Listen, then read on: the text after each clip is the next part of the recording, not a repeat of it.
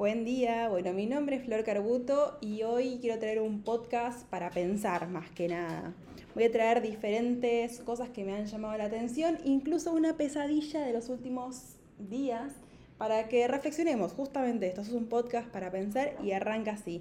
Arranca con una frase de Brené Brown que me encanta y que creo que es de su libro Más fuerte que nunca, pero no estoy segura, que dice, muchas veces queremos respuestas fáciles y rápidas para problemas complejos. Desconfiamos de nuestra valentía.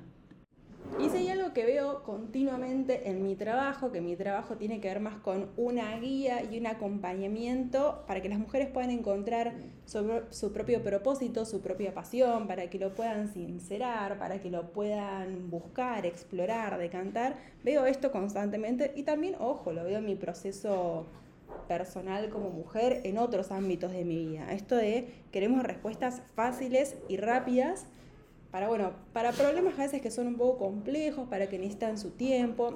Y Brené Brown dice, desconfiemos de nuestra valentía, ¿no? De esta valentía para ir a buscar, para ir a abrir puertas. Yo cuando estaba medio que escribí, esto iba a ser un post, pero después dije, esto quiero que sea un podcast porque va a haber un montón de información. Yo Brené, como que me gustaba esta charla en el, en el mail que estaba armando para decirle, che, Brené, además creo que te faltaron dos cosas. Yo creo que además de que, busquemos respuestas fáciles y rápidas, también queremos que sean baratas e infalibles. Baratas en la cuestión económica, por así decirlo, si es que estamos, no sé, pagando alguna terapeuta o, o estamos comprando un libro que nos acompañe. Queremos que el libro sea barato, queremos que esa sesión sea barata, barata para lo que sea por nosotros. Barata también en tiempo, ¿no? Que me consuma poco tiempo pero también infalibles. O sea, queremos buscar una respuesta que de nuevo no solo sea fácil, rápida y barata, sino que me asegure al 100% que si yo hago esto que vos me decís, voy a tener la solución y esa solución va a perdurar en el tiempo. Y esto, cuando lo decimos en voz alta, creo, y no sé, vos me dirás, suena como imposible, suena como hasta gracioso, suena como decir, Flor, che, cortar un toque, estás como pidiendo un poco demasiado, esto que querés es imposible. O sea, honestamente no hay nada infalible en la vida, podemos decir, pero aún así lo buscamos. Entonces, queremos estas respuestas fáciles, rápidas, eh, baratas e infalibles para problemas complejos y desconfiamos de nuestra valentía para ir a buscarlas y hacernos cargo. También en esto de infalibles, pensaba que siempre queremos culpar a alguien cuando las cosas no salen. Yo quiero decir, porque Flor me dijo, o porque mi terapeuta me dijo, o porque fulanito me dijo, porque el post me dijo, como si hay algo de esa solución que no nos funcionó, queremos desligarnos de la responsabilidad. Queremos decir, él me dijo que haga esto, ella me dijo que haga esto, yo no tengo nada que ver acá. Eh, y creo que está bueno como un poco reflexionar de cuánto estamos buscando esto y cuánto nos hacemos cargo de, no sé, de nuestras propias experiencias y de las cosas que aún con la mejor intención no salen como queríamos. Pero bueno, ¿a dónde voy un poco con esto? Bueno, ahora se viene la parte 2 del podcast y después va a venir la parte 3 del podcast, ¿no? Que va, espero, unir todo con todo. La parte 2 tiene que ver con una pesadilla que tuve ya hace una, una semana más o menos, en donde soñaba que un activista que a mí me gusta mucho, mucho, mucho su laburo, se moría. Em, y lo que me acuerdo de ese sueño, yo sueño casi todas las noches, me acuerdo mucho de mis sueños, y como que me di cuenta que estaba muy compenetrada en esta pesadilla, que era una pesadilla para mí, eh, y que yo estaba muy angustiada y que lloraba mucho y que no podía creer lo que había pasado, ¿no? Con esta persona tan joven que se había muerto. Em, y me levanté con mucha angustia y recordé mucho la angustia que había sentido en ese sueño, ¿no? Estaba yo realmente desconsolada con alguien que no, no conozco en la vida real, entre comillas, que nunca me la crucé, que nunca hablé, sí, leí sus libros, sí, sigo sus redes, la recomiendo mucho. Eh, y me quedé pensando un poco en qué me había pasado con ese sueño, por qué me había despertado tanta, pero tanta, pero tanta angustia. Y un poco la conclusión que llegué fue que el laburo que hacen para mí los activistas de cualquier lado, ¿no? No, no tienen que hablar de ese tipo de una rama puntual o, de un tema puntual, sino los, el laburo que hacen para mí los activistas es un laburo importantísimo y es un laburo extremadamente incómodo el que hacen em, y que se comen un montón de piñas por todos lados porque nos empiezan a sacudir la cabeza con problemáticas, con preguntas y nos hacen muchas preguntas los activistas en general nos muestran cara a cara cosas que están pasando, cosas que sabemos que están pasando pero no les damos bola o cosas que ni sabemos que están pasando. Em, y creo que también es una vocación, un laburo, algo, no sé, y como importantísimo y que a mí me da como mucha, no sé cuál es la palabra exactamente, pero me convoca mucho la fuerza que tienen para nada. Podrían seguir con su vida común y corriente y vienen y muestran y charlan y comentan e informan sobre distintas problemáticas para que el resto de las personas como, hey, despertemos, hagamos algo. Em, y creo que este sueño y esta, y esta angustia que tenía era porque esta, para mí, gran voz se había callado. Y me dio tristeza que esta persona que tiene tanta convocatoria y que también a mí me, toca mucho, nada, había desaparecido del mapa. Y creo que un poco también es porque, bueno, siento que no hay muchas voces que, que traigan con esta potencia y con este ímpetu. Y un poco, y ahora hablándolo un poco en voz alta, es, es más fácil que otros hablen y nosotros o escuchemos o observemos o nos callemos la boca, ¿no?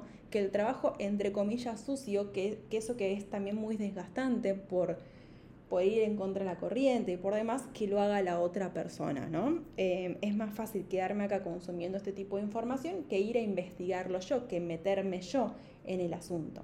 Eh, igual, bueno, cada uno tiene 24 horas y uno no puede estar en 18 mil millones de lados. Por eso está bueno que haya distintas voces en distintos lados.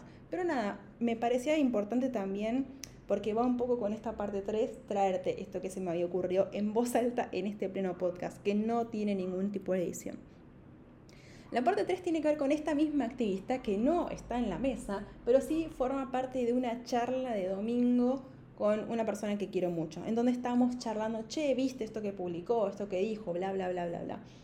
Y me dijo, sí, pero fulano de tal, y digo fulano de tal para no poner nombres, porque este podcast anda a saber a dónde llegue, fulano de tal se queja de que ella habla mucho, bueno, dije ella, ya sabemos que es una, es una mujer, habla mucho, se queja mucho, em, trae todos los conflictos que hay, pero nunca dice qué hay que hacer, nunca trae una solución. Esto es lo que este fulano criticaba acerca de esta mujer con su activismo.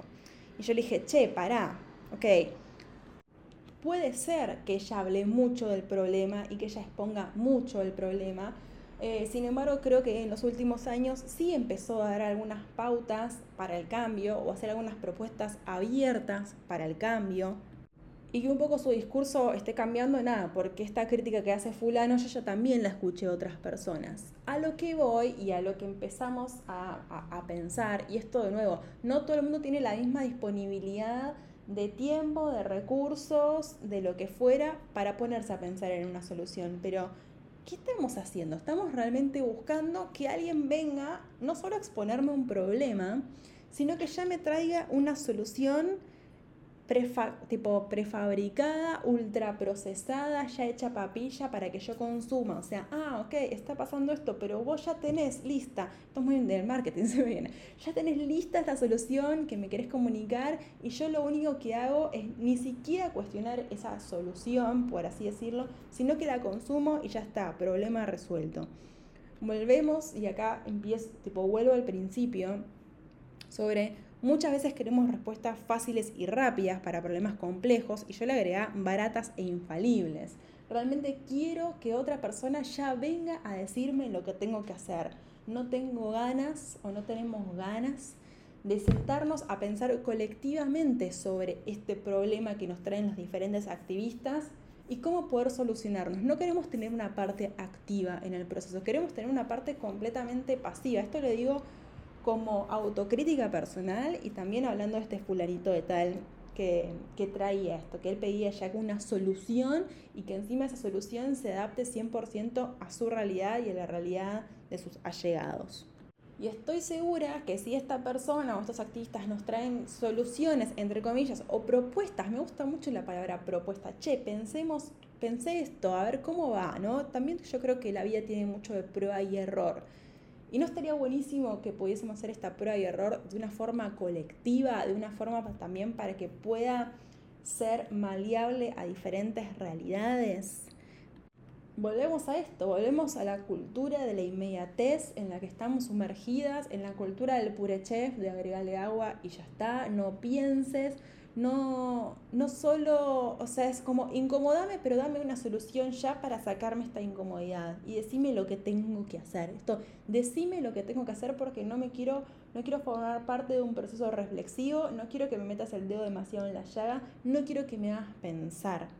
Eh, nada, esto me parecía, bueno, claramente en un post no iba a entrar. Em, contame, contame qué pensás. Puedes escribirme a mi Instagram, puedes escribirme un mail. Eh, puedes decirme estoy de acuerdo, no estoy de acuerdo, me está pasando esto con lo, con, lo otro. Nada, em, para pensar, para pensar qué nos pasa a nosotros con, y acá también preguntas para pensar, con la inmediatez, em, con estos activistas, ¿no? Eh, ¿En qué cosas realmente estamos buscando, ya que alguien me haga una papilla de algo y me la dé para que yo ni siquiera tenga que masticar o procesar la info que me están pasando? Em, y, y, en qué, no sé, ¿cómo sería la palabra? En, qué espacio ya no nos queremos hacer tanto cargo, ¿no? Y queremos que otro realmente nos diga qué tenemos que hacer para desligarnos de la culpa, para desligarnos del tiempo que eso requiere, para desligarnos de la reflexión, lo que sea. Bueno, mi nombre es Flor Carbuto y espero que este podcast te haya gustado y te haya hecho pensar. Em, si te copa, contame, si no te copa también. Y si me quieres invitar a un cafecito por este espacio, lo que sea, yo feliz de recibirlo. Mis redes son el Instagram Flor Carbuto con B corta y doble T, como lo dije siempre cada vez que deletré mi apellido. Y mi mail es hola arroba flor-mediocarbuto.com. Te mando un abrazo gigante. Nos vemos.